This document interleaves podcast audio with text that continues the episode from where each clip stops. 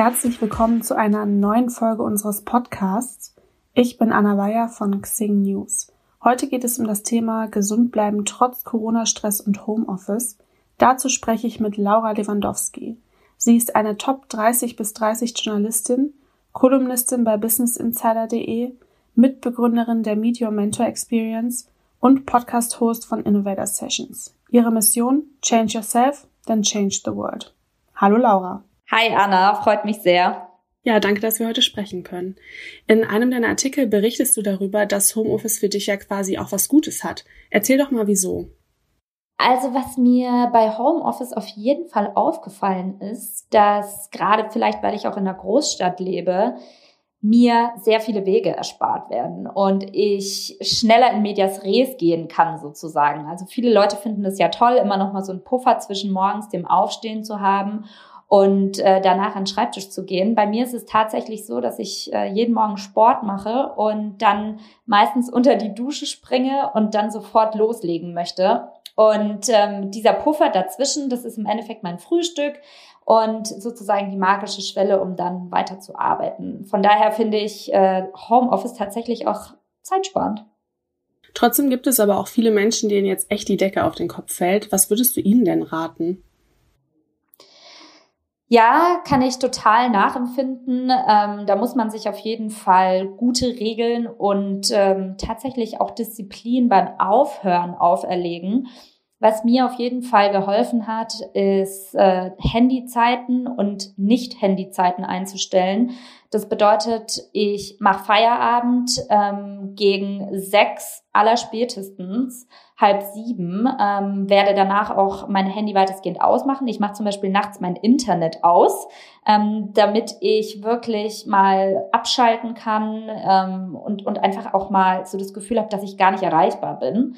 Ähm, was ich auch total wichtig finde, ist immer eine Zeit für Mittagspausen einräumen. Ich weiß, dass natürlich viele Leute, die in der Festanstellung sind, ähm, teilweise auch ausgenommen werden von ihren Chefs und Chefinnen. Das ist leider so, das ist bei mir im Freundeskreis auch so.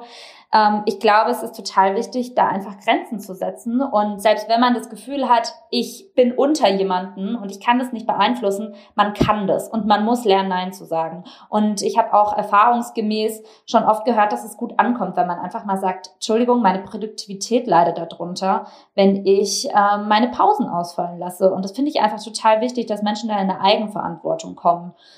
Ähm, was für mich echt essentiell ist, ist so ein paar Basic Hacks, zu wirklich zu sagen, ich mache jeden Tag Sport. Das ist für mich was, was ich nicht verhandle. Also ich stehe einfach auf und ziehe meine Laufschuhe an oder mache Yoga und es ist ähm, fest in meinem Tagesalltag drin. Ähm, genauso ähm, habe ich herausgefunden, dass Kaffee auch nur mit Vorsicht zu genießen ist. Ich habe nämlich zum Beispiel gemerkt, wenn man nur morgens mal ein Espresso trinkt, dann ist man auch viel leistungsfähiger über den Tag hinweg oder vielleicht mal den Kaffee durch einen Matcha ersetzt, ähm, weil dann kommt eben nicht dieses Nachmittagstief, wo man sich so richtig ausgezehrt und ausgemergelt fühlt. Also es sind einfach so ein paar Basic Hacks. Ich glaube, wenn man anfängt, die Zeit im Homeoffice zu nutzen, um sich mal selber zu challengen und zu fragen, was mache ich hier eigentlich und warum mache ich das? Ich glaube, diese Frage ist extrem wichtig vor allem noch ergänzt durch die Frage, wofür mache ich das eigentlich? Was sind denn deiner Meinung nach die schlimmsten Stressfaktoren und kannst du auch verraten, wie man sie beseitigen kann? Also jetzt außer mit Yoga oder Sport.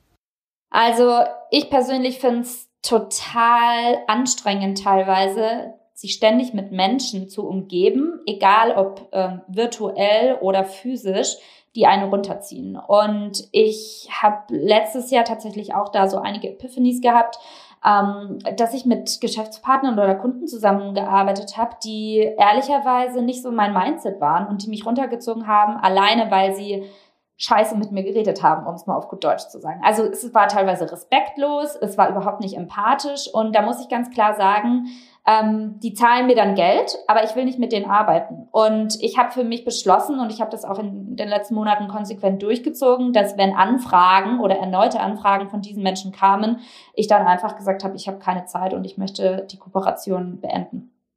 Ja, jetzt gibt es aber auch Leute, die können sich das vielleicht nicht leisten, da direkt Nein zu sagen. Ähm, was würdest du denen denn raten, wie sie mit sowas umgehen am besten? Ich finde, das mit dem Leisten ist immer eine Definitionssache, weil was heißt leisten? Ich bin auch auf das Geld angewiesen. Ist jetzt nicht so, dass ich hier in meinen Millionen schwimme und mir aussuchen kann, was ich mache. Aber ich glaube, es ist der falsche Schritt, bei solchen Projekten Ja zu sagen, weil die sind so kräftezehrend und energieraubend, dass man keine Zeit und keine Energie mehr für Projekte hat, die einem wirklich Spaß machen. Und man wird immer wieder diese Leute in sein Leben ziehen, wenn man nicht lernt, irgendwann damit aufzuhören. Und Natürlich ist der finanzielle Aspekt nicht zu leugnen. Das ist ähm, definitiv äh, wichtig und natürlich auch richtig, gerade in Corona darüber nachzudenken. Falls es gar nicht anders geht, würde ich ganz klare Regeln der Kommunikation aufstellen. Und wenn mir jemand blöd kommt, dann sage ich, tut mir leid, ich werde auf dem Niveau nicht weitersprechen und ähm, ich habe da einfach einen persönlichen Anspruch und den möchte ich nicht übergehen. Und wenn die Kooperation wichtig ist und beiden Parteien am Herzen liegt, dann bitte einfach erstmal einen Kommunikationskurs besuchen. Ja, also zusammengefasst, lieber die Energie dann sparen und auf was fokussieren, was sich mehr lohnt. Absolut. Was hat sich denn bei dir durch den Corona-Stress verändert? Der Corona-Stress hat im Endeffekt dazu geführt, dass ich noch viel mehr auf mich selber aufpasse. Also ich lasse den Stress einfach gar nicht so sehr an mich ran und interessanterweise fühle ich mich nicht gestresster als vorher, sondern der erste Lockdown, ähm, der war für mich irgendwie eine ganz gute Lernerfahrung, weil ich gemerkt habe, obwohl die ganze Welt um uns herum stillstand, keine Meetings mehr waren, ähm, ich im Endeffekt den ganzen Tag zu Hause saß, wie jeder andere auch, habe ich mir meinen Tag vollgeknallt bis oben hin. Und ich war teilweise komplett erschöpft am Abend. Und ich dachte mir so, wie kann das eigentlich sein? Weil ich dachte immer, die anderen sind das Problem und das Angebot oder das Überangebot, was wir haben, ist das Problem. Aber das stimmt nicht, sondern ich war das Problem, weil ich nicht priorisiert habe, weil ich nicht wusste, was ich eigentlich will und was ich wirklich brauche.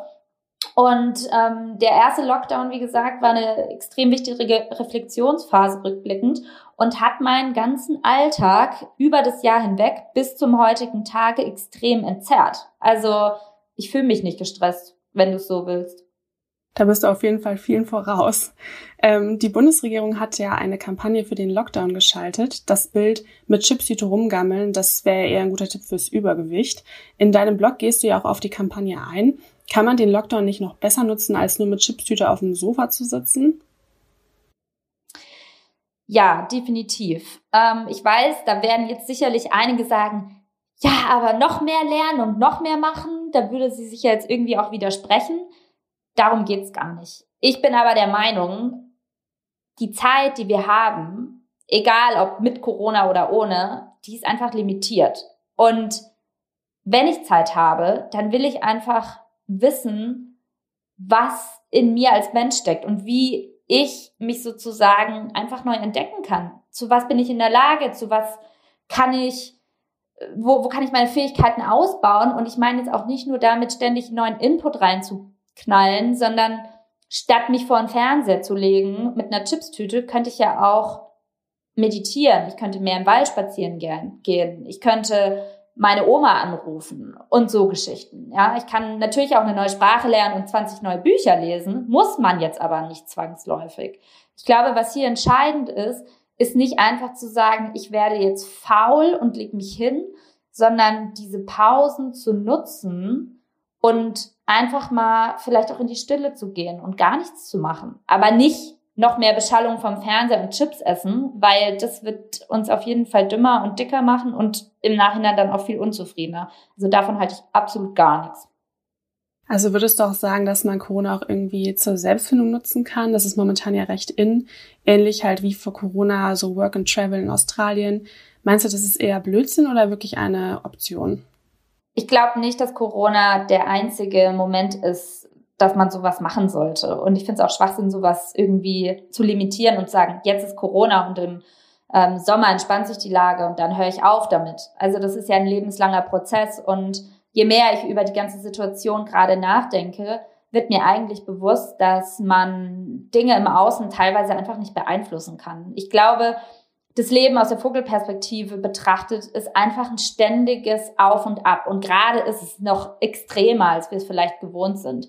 Ähm, ich habe gestern mit jemandem geredet, ähm, der im Endeffekt sagte, das ist ja kaum auszuhalten und wie kommen wir da jemals wieder raus? Und dann habe ich gemeint, ganz ehrlich, unsere Großeltern oder meine Großeltern, das war eine Kriegsgeneration. Was haben die eigentlich durchgemacht? Und die sind da auch durchgekommen. Und ich glaube, jede Generation hat ihre Herausforderungen.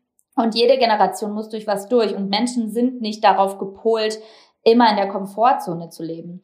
Also von daher, um deine Frage zu beantworten, Selbstfindung oder nicht, ich glaube, es ist unsere Pflicht als Mensch, sich immer wieder neu zu hinterfragen. Und Corona kann sowas natürlich verstärken und Leute noch mehr dazu zwingen, das zu tun. Aber zu sagen, dass das Corona jetzt der einzige Moment ist, wo ich sowas mache, das fände ich total schade, weil das bedeutet ja Stillstand danach, wenn es wieder vorbei ist.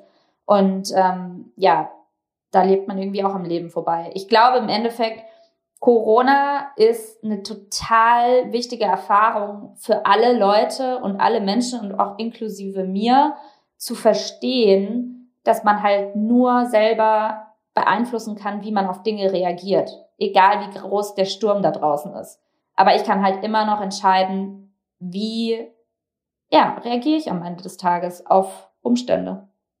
Ähm, du hast ja vorhin auch gesagt, dass du dann auch jeden Tag Sport machst und so weiter. Der ehemalige Skispringer Sven Hannawald hat beispielsweise einen Plan für einen Homeoffice-Führerschein entworfen. Vielleicht hast du davon auch schon gelesen. Er fordert darin richtige Bewegung, Ernährung, Führung auf Distanz und so weiter. Also gibt da auch Tipps. Was denkst du denn über sowas?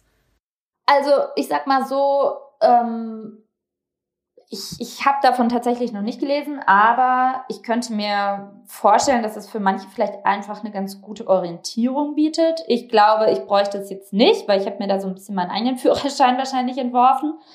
Ähm, prinzipiell finde ich aber eigentlich alles ganz gut, was Leute dazu motiviert, was in der Gruppe zu machen, ähm, was vor allem irgendwo auch einen Fahrplan gibt, weil ich glaube, viele Menschen sind halt einfach auch gerade ein bisschen lost und das kann man auch absolut nachvollziehen, weil ich bin natürlich in einer privilegierten Situation, ich habe keine Kinder, ähm, ich kann meinen Tagesablauf mehr oder weniger selber gestalten und ähm, ja, versuche halt das Beste aus meiner Lage zu machen. Ich habe dafür auch andere Herausforderungen, die vielleicht mein Nachbar nicht hat oder meine Nachbarin. Ähm, grundsätzlich ist so ein Führerschein, denke ich mal, was ganz Nettes wer es gut findet, äh, why not? Kann man sich auf jeden Fall mal durchlesen und vor allem auch umsetzen. Wenn du dir was wünschen könntest für 2021, für dich und die Welt, was wäre das?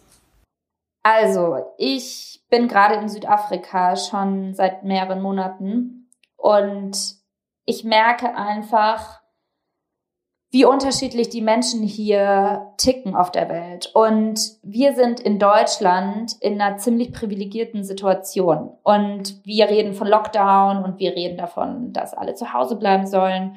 Und ich rede hier mit vielen Taxifahrern, die wirklich mit ihrer Existenz strugglen und zwar nicht von dem System aufgefangen werden, sondern hier gibt es so eine Art ähm, Unterstützung soziale und das sind circa 20 Euro am Tag, wenn du, äh, 20 Euro im Monat, Entschuldigung.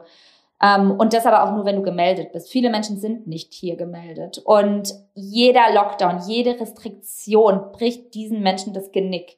Ich weiß, dass Menschen Angst haben vor diesen Impfungen, weil sie sagen, wir kriegen den Scheiß aus irgendwelchen Ländern, die die EU zum Beispiel gar nicht zulässt, ja.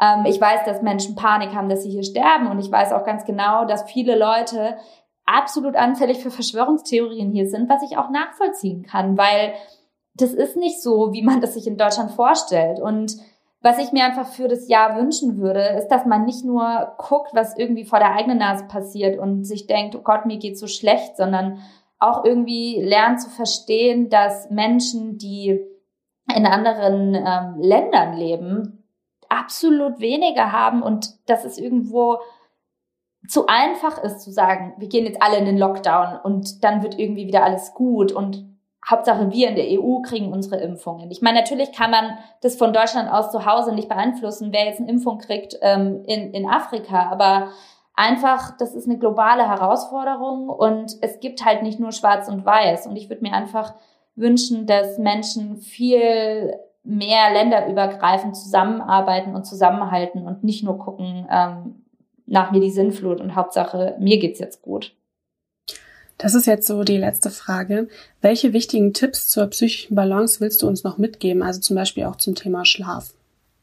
Ja, Schlaf ist auf jeden Fall für mich ein Lebenselixier. Also ich habe ähm, meine Schlafroutine im Lockdown, glaube ich, sogar noch mal ein bisschen optimiert. Ähm, ich habe ja vorhin schon gesagt, dass ich mein Handy und im Endeffekt sogar auch meinen Router komplett nachts ausmache.